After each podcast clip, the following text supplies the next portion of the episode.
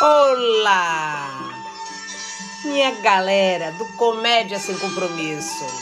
Aqui estamos, continuando o nosso vexame no Peru.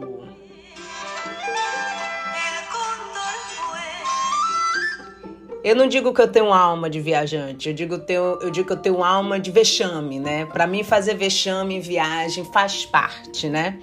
E dessa vez, como eu falei para vocês, a primeira parte a gente tinha parado em Cusco, né? Que era somente a 3.399 metros acima do mar, do nível do mar. Aquilo que eu falei, né? Se você assim abaixar para coçar o dedão do pé, você não sabe se voltar. É uma sensação da falta de ar, aquilo tudo que eu falei para vocês. Mas calma, se a gente fizer tudo como eles falarem, se a gente tomar as pílulas de soroche, se a gente fizer tudo devagar, não acontece isso. É porque eu e Fátima, a gente desandou, a gente enlouqueceu, entendeu? A gente tava, como dizer assim, que nem pinto no lixo. Por isso que a gente sentiu. Mas também, lá pro segundo dia, eu tava bala. Entendeu? Fátima, então, no primeiro já tava maravilhosa, né? Aquela mulher não é um ser humano, é uma máquina, né? Mas enfim, eu disse para vocês que a gente ia continuar a viagem, vexame, né? Para Machu Picchu. Machu Picchu melhora um pouco a nossa situação, porque ele fica 2.400 metros acima do nível do mar. Você diz, pô, Bárbara, 2.400 metros, sim, minha gente, mas é mil metros a menos. E como é mais úmido, né? Lembra uma coisa mais é, tropical, a, você respira, parece ter mais umidade, eu não sei. Mas enfim. A questão é, na véspera de ir pra Machu Picchu, eu tô tomando um cafezinho, tá? Hum.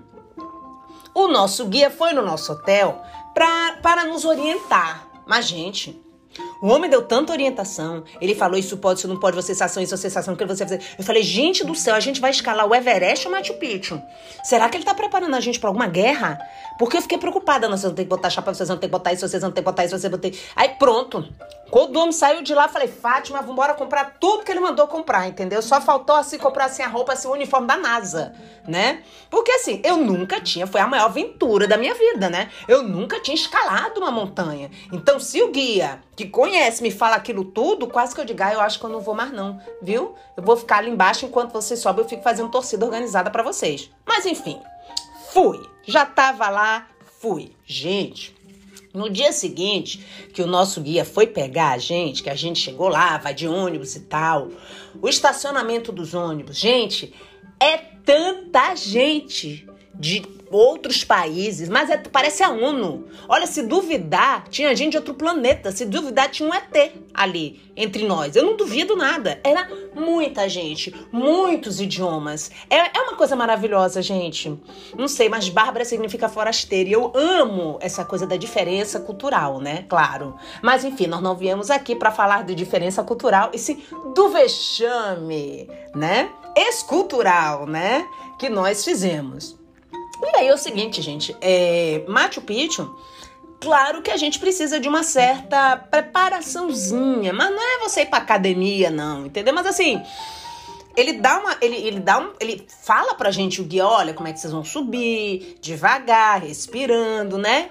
Porque tem alguns lugares, gente, que os degraus eram muito longos. Sei lá, o tamanho da minha perna, entendeu? E aí eu lá naquele sacrifício, eu já tava me sentindo Indiana Jones, mas Indiana Jones assim, já em busca da UTI. E aí, gente, quando eu olhei pro lado, eu juro para vocês, eu vi um senhor japonês que tinha no mínimo 110 anos. Ele parecia da ilha de Okinawa. Caso vocês não saibam, saibam, a ilha de Okinawa que fica no Japão. E as pessoas, o mínimo que elas chegam a 100 anos de idade, elas trabalham, elas têm vida ativa, elas fazem tudo. Com 100, 105, 110, 115, assim, coisa básica, né? Enfim, eu acho que Desi Gonçalves devia ser dessa ilha, viu? Mas voltando aqui pra nossa viagem. Quando eu vi aquele senhorzinho japonês, à base de sushi, todo espertinho, com a bengalinha subindo. Eu falei: ah, não. Ah, não, meu amor. Eu já fui atrás do trio elétrico e voltei sete horas. Não, eu vou subir isso aí também, que nada. Ô, gente, eu me senti até mal depois, porque eu meio que comecei a concorrer com o veinho.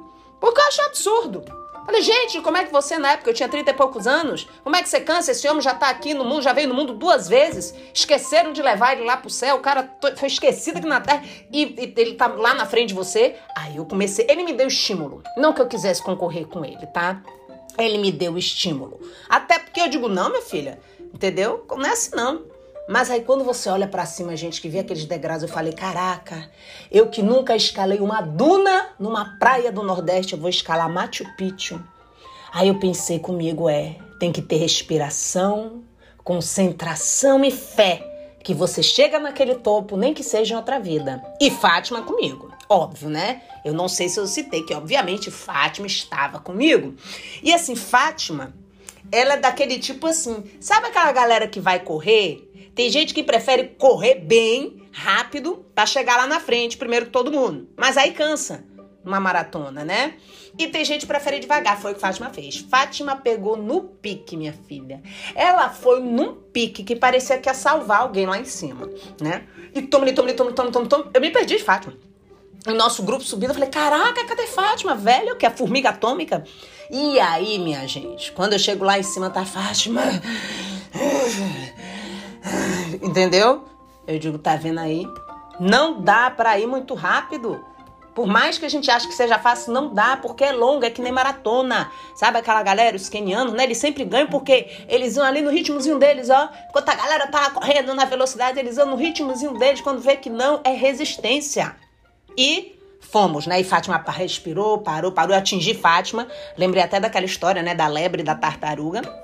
Para quem não sabe, não sabe, pesquise, né? E aí, continuamos a seguir. Gente, é claro que antes da gente ir para Machu Picchu, eu vou tomar mais um cafezinho aqui. Hum, adoro. É claro que antes da gente ir pra Machu Picchu, no café da manhã, tome chá de folha de coca. Entendeu?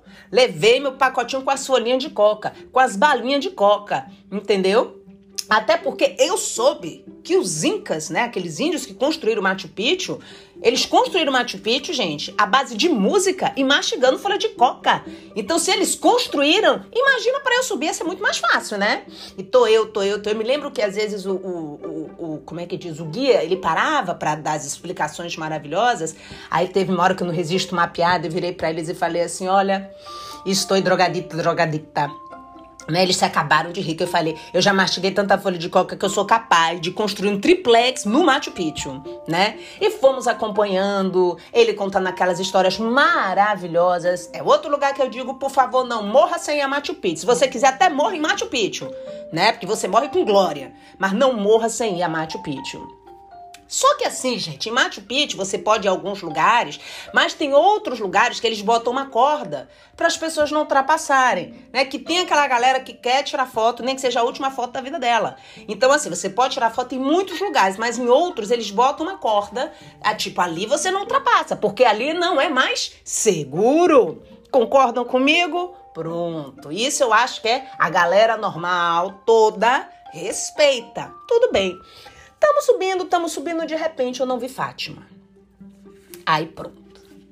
Eu, que não sou uma pessoa nervosa, eu já entrei em pânico, procurando por Fátima. Cadê Fátima? Cadê Fátima? Cadê Fátima? Cadê Fátima?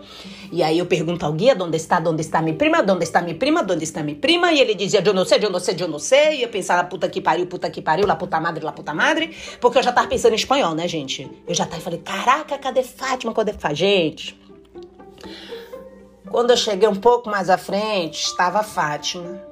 Ela tinha atravessado a corda que não podia atravessar por questões de segurança para poder tirar uma foto.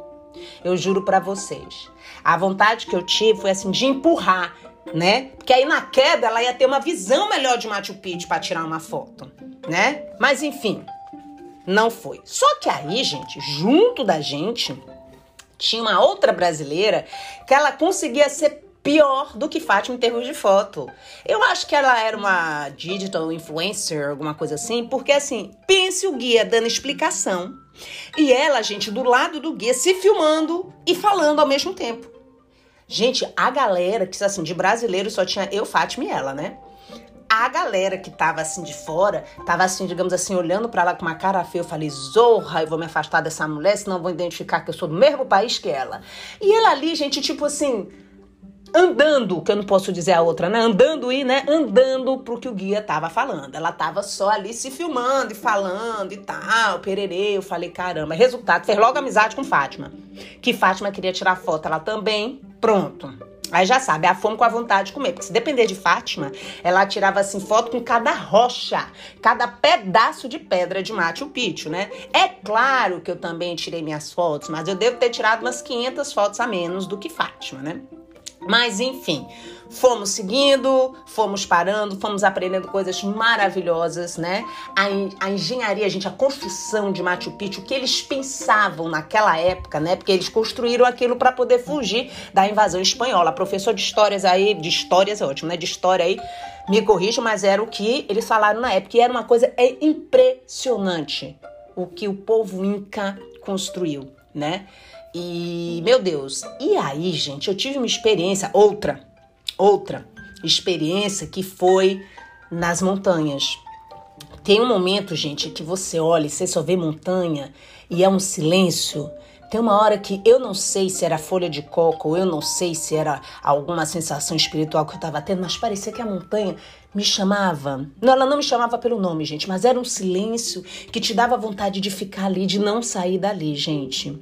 E foi uma, uma das experiências assim maravilhosas da minha vida, sabe? E tem duas montanhas. Tem a Machu Picchu, que é a montanha velha, e a Huayna Picchu, que é a montanha nova. Eu falei, caraca, se na montanha velha eu tô sofrendo desse jeito, na montanha nova eu deixo para a próxima encarnação, né? Não chego ali nem lascando, né? Depois de subir tudo isso, Machu Picchu e para Huayna Picchu, no, gracias.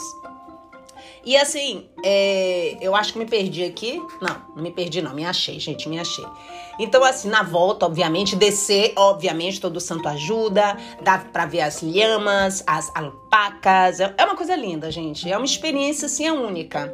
Sabe? Aí eu não entendia porque todo mundo queria ir pra Machu Picchu. Depois que eu fui pra Machu Picchu, que eu digo, meu Deus, eu não entendo como é que uma pessoa não quer vir a Machu Picchu. E é sensacional, é o silêncio Sabe, tem um momento que você escuta o silêncio verde, aquela coisa gigantesca, aquela montanha, sabe, aquela sensação, entendeu? Juro para você, se eu, ali, se eu rezasse, sussurrando, Deus escutava ainda dizia, fale mais baixo, minha filha, já tá me incomodando aqui em cima. De tão próximo ao céu que a gente sente. Então, assim, foi maravilhoso. Na volta, a gente desce, passa pelas lojinhas. E eu vou confessar uma coisa para vocês: uma coisa feia que a tia Bárbara fez. Não tão feia assim, mas assim, a gente não pode trazer lembranças de Machu Picchu, tipo, eu não posso trazer uma rocha de Machu Picchu, mas tinha um capinzinho solto no chão e uma pedrinha bem pequenininha assim solta no chão. Eu confesso, gente, eu trouxe a pedrinha e trouxe esse capinzinho seco, solto de Machu Picchu. Para mim foram os meus maiores tesouros da viagem. Eu botei numa caixinha dessas caixinhas tipo que a gente bota brinco, essas coisas assim, né, bem simplesinha e trouxe com medo de quando passasse na alfândega eles me levassem a minha pedrinha e aquele meu matinho queimado de Machu Picchu. Aquilo ali era. Foi, foi.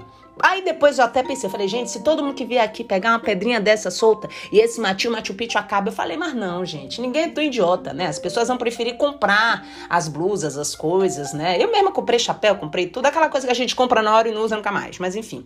Mas eu trouxe a minha pedrinha Pena que isso aqui não é vídeo para vocês verem. Bem pequenininha, tava solta assim, no chão várias, né? E o matinho solto assim, sabe? A pessoa pisando por cima. Aí eu peguei aquele matinho e trouxe. Eles estão comigo até hoje aqui na minha casa. Mas enfim, galera, olha, agradeço a Deus por ter tido a oportunidade. Agradeço a Deus e a minha mãe, porque foi minha mãe, né? E agradeço a Fátima por ter ido fazer companhia, né? Também, né? Porque sem ela não teria essas histórias todas. Por a gente ter conhecido um dos lugares mais belos, eu digo, do mundo, que é Machu Picchu. Quem não foi, vá. E lembra, se vir aquele senhor japonês com a bengalinha, não se assusta não. Não se assusta não. Que eu acho que aquele homem já tá na 15ª encarnação dele, entendeu?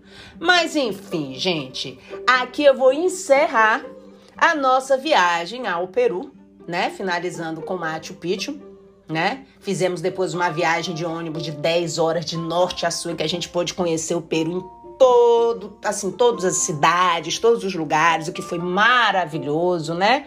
Mas não tivemos muito vexame não, porque a gente estava dentro do ônibus, então assim, dentro do ônibus a gente não tinha muito vexame para fazer, né? A única coisa era às vezes um, não, minto.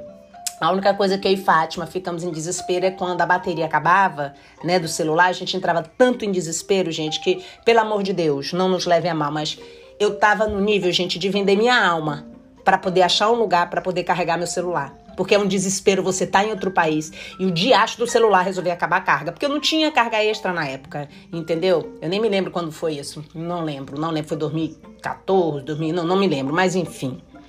Então, gente, por favor, quando viajar, leve uns três, quatro, cinco, umas cinco cargas extras, viu? Para vocês não entrarem em desespero, que eu já tava quase apelando, né? Eu já tava quase assim, trocando assim, sabe? Qualquer coisa que eu tinha, meu rim, por um lugar para poder carregar o meu celular. Mas é isso, gente. Vamos terminando, tá? Por aqui. Muito obrigada, como sempre, a minha galera que acompanha, a minha galera que manda um feedback legal. Tô recebendo muito feedback no meu Instagram, né? Que é Bárbara78 Oliveira. Tem gente já querendo conhecer Fátima, entendeu? Então, assim, agradeço, continue mandando feedback, retorno aquela coisa toda que o pessoal diz, né? Aquela caixinha de sugestões virtuais, né? Sugestões virtuais, é isso mesmo professora, rapaz, uma professora de letras errar uma coisa dessa, coisa triste, Deus me livre. Gente, beijo para vocês, viu? Fui.